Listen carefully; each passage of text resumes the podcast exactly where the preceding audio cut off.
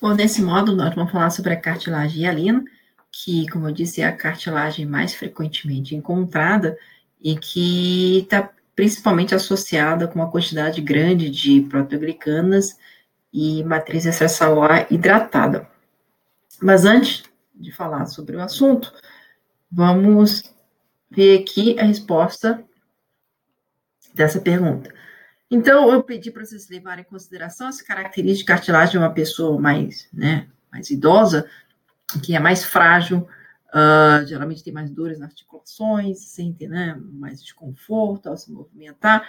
E aqui vocês vão notar que a espessura da cartilagem, como disse, é o mesmo aumento, é muito menor. Então, isso é feito uma cartilagem bovina de dois anos, aqui é de um, um boi de 13 anos.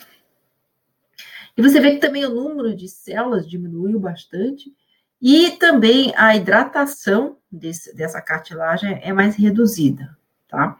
Você vê também que tem, tem menos células, também tem menos matriz, as células estão mais próximas, então as células estão produzindo menos matriz extracelular. E nesse artigo aqui, eles é, submeteram essas cartilagens a teste de compressão, para ver as propriedades mecânicas, e essa cartilagem daqui rachou uh, enquanto que essa daqui não, não rachou, deu bem. Ou seja, nós, com, a, com a avançada idade, a redução da matriz celular é, é, mostra que a presença da matriz é muito importante para a função de acolchoamento e resistência à compressão. Então, vamos aqui para a cartilagem hialina e ver suas propriedades. Então, colágeno tipo 2 e também proteoglicanos, o, o, o, para hidratação. E nós temos agora, vendo de fora para dentro, uma camada chamada pericôndrio. Então, ela está presente em todas as cartilagens de hialina, exceto na superfície de articulação, porque como uma superfície que tem muito atrito, que vai ficar né, tendo bastante vai e volta, uh, o pericôndrio não está presente. Então, vamos ver, a cartilagem hialina, ela chama hialina porque parece vidro, quando ela é corada com HE, ela vai tomar esse aspecto meio arroxeado. Então, aqui está uma dica da vida prática. Dentro de um tecido, se você vê essa situação aqui de uma cartilagem, de, de um tecido porado de uma forma meio rocheada, com células no meio, estão bastante matriz e com células espalhadas no meio, você já tem um indicativo que isso é uma cartilagem hialina. Se for corada com outra técnica aqui, você vê que a cartilagem toma uma outra cor, e essa técnica revela melhor a matriz, você vê que aqui tem mais matriz extracelular, e aqui tem outras, tem, tem, tem mais matriz extracelular do que uma situação de tecido, tecido epitelial, praticamente. Você não tem matriz extracelular, exceto na região basal. Muito bem, vamos de fora para dentro. Então, de fora, do lado de fora, na superfície de uma, de uma cartilagem, nós temos o pericôndrio. Peri quer dizer ao redor, né, de perímetro, e côndrio é o nome para cartilagem. Então, aqui, o pericôndrio é constituído de tecido conjuntivo denso, tá? A cartilagem em si nunca vai ter vasos por dentro, ela e nem nervos, então a nutrição e, e a inervação da cartilagem é a responsabilidade do pericôndrio. Então, o pericôndrio sendo um tecido conjuntivo denso, mas ele é um tecido, não é um tecido conjuntivo denso qualquer. Ele também vai alojar células que são capazes de proliferar e formar os precursores dos condrócitos. Condrócitos são as células da cartilagem, já vou explorar isso daqui a pouquinho, e as células que formam os condrócitos são chamadas condroblastos, tá? Então, esse pericôndrio, ele reveste a parte, é, é, ela vai revestir as cartilagens, exceto na cartilagem fibrosa, cartilagem fibrosa não tem isso, como a cartilagem fibrosa, vocês vão ver, elas estão presentes em áreas de altíssimo atrito, então não tem, e articulações também não. Muito bem. Se progredirmos para dentro, nós teremos agora aqui, saindo do pericôndrio, a cartilagem propriamente dita. Então, você vê aqui são diferentes células, cada uma dentro de sua própria lacunazinha. E aqui nesse roxeado mais claro, é a matriz celular, ou seja, não tem célula, é o espaço entre as células. Então, aqui nós vamos ter, ao mesmo tempo, condrócitos, condro, novamente, como eu disse, cartilagem e cito de células. Então, essa, os condrócitos, que estão maior abundância na cartilagem, eles estão, ele têm metabolismo mais lento e estão responsáveis pela manutenção da matriz. Enquanto o condroblasto, blasto quer dizer embrião, ou seja, um, um, uma célula mais jovem, ela é uma célula cartilaginosa mais jovem, ela secreta muito mais matriz e é responsável pelo estabelecimento da matriz. Então, uma vai secretar muito mais matriz, a, a, a colágeno, proteoglicanas, uh, glicoproteínas, proteínas extracelulares, tudo isso vai ser secretado pelos condroblastos. E os condrócitos vão fazer apenas manutenção. Então, o volume secretado é diferente e a atividade metabólica desses dois tipos celulares é diferente. Apesar de que condroblastos vão formar condrócitos quando eles reduzirem sua atividade, e condrócitos, quando, quando necessário, podem formar condroblastos de volta. O crescimento cartilaginoso ele tem dois, do, duas formas de crescer. Ele pode crescer dentro, o, o, dentro da cartilagem mesmo, então isso é mais comum no embrião, e aí você tem a divisão mitótica dos condrócitos, os condrócitos estão dentro da cartilagem e eles vão se dividir para formar outras células que vão secretar a matriz, vão formar. Uh, ela se divide e ela forma condroblasto de novo, e esses condroblastos vão secretar a matriz. Isso é uma forma de crescer dentro da própria cartilagem. A outra forma é chamada aposicional, que é mais comum em, em, em cartilagens já formadas, estabelecidas em adulto, e é a adição de condrócito a partir daquela, daquela tecido conjuntivo denso que reveste a cartilagem, que é o pericôndrio. Então, ele vai requerer a diferenciação de condroblastos que estão presentes no pericôndrio. Vamos ver primeiro o crescimento intersticial. Então, o crescimento intersticial, basicamente, o condrócito vai dividir em dois, tá? Essa divisão faz com que os dois condrócitos, duas, né, os dois irmãozinhos, duas células irmãs, vão ficar dentro dessa mesma lacuna. Né, do, ela, tá, ela, tá, ela está uh, rodeada de cartilagem, de matriz.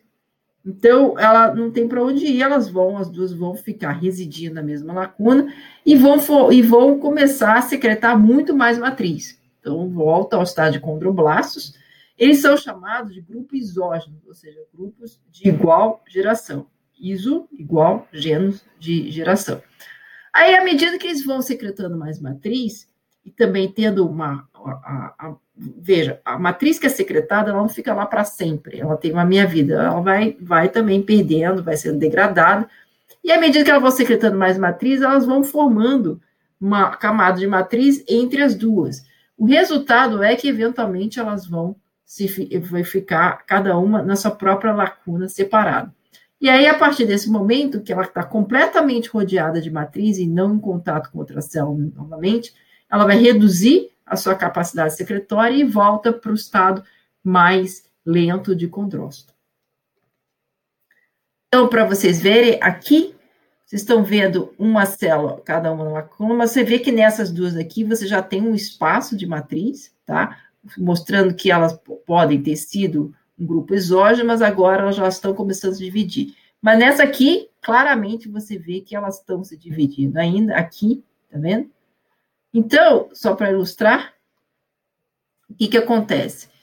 Uh, as células, uma vez dividindo, isso não está passando hoje, hoje está difícil aqui no PowerPoint.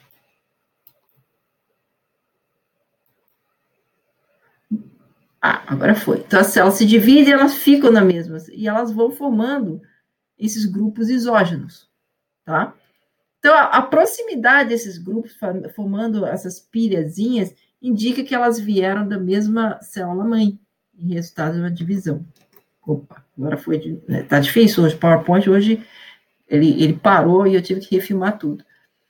Crescimento aposicional é aquele crescimento que a célula, o condroblasto, vem do pericôndrio. Então, a camada do tecido conjuntivo pericôndrio, na interface entre o pericôndrio e a cartilagem, existem células chamadas condroblastos também, né? São os condroblastos.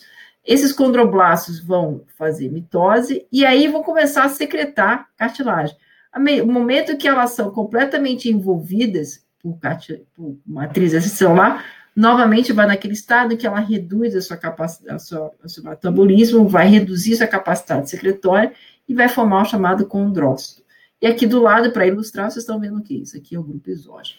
Então, os dois mecanismos podem acontecer simultaneamente, tanto o crescimento aposicional, em que o crescimento, a célula condroblástica é fornecida pelo, pelo pericôndrio, ou pelo crescimento intersticial, em que a célula condroblástica ela é fornecida pela mitose do condrócito que já está residindo na cartilagem.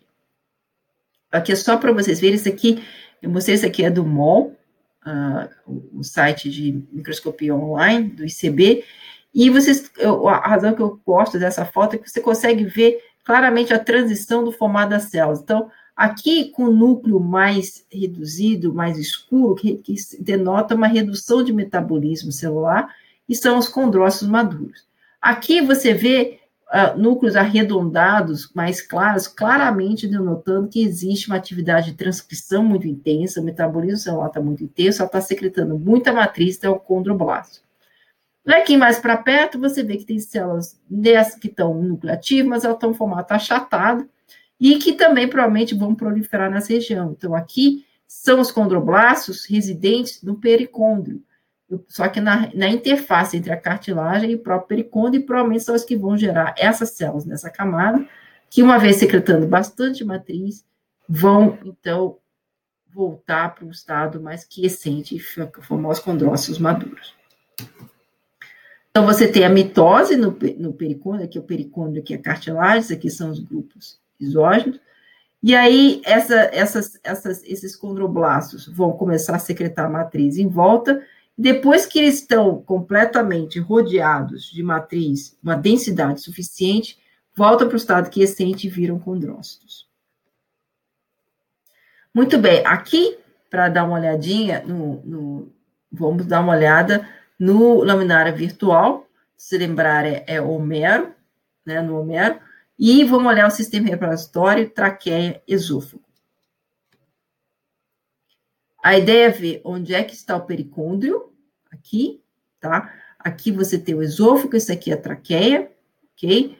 Uh, e também dê uma olhadinha para ver se você consegue identificar grupos isógenos. Vocês não vão conseguir identificar, no momento que o laminário virtual permite, os condroblastos, uh, simplesmente porque é o que a gente tem disponível nesse momento de, de coronavírus. Mas, é, de qualquer forma, vocês conseguem, vão conseguir identificar onde está o pericôndrio, onde está a cartilagem propriamente dita, e também podem ver os grupos isógenos identificados.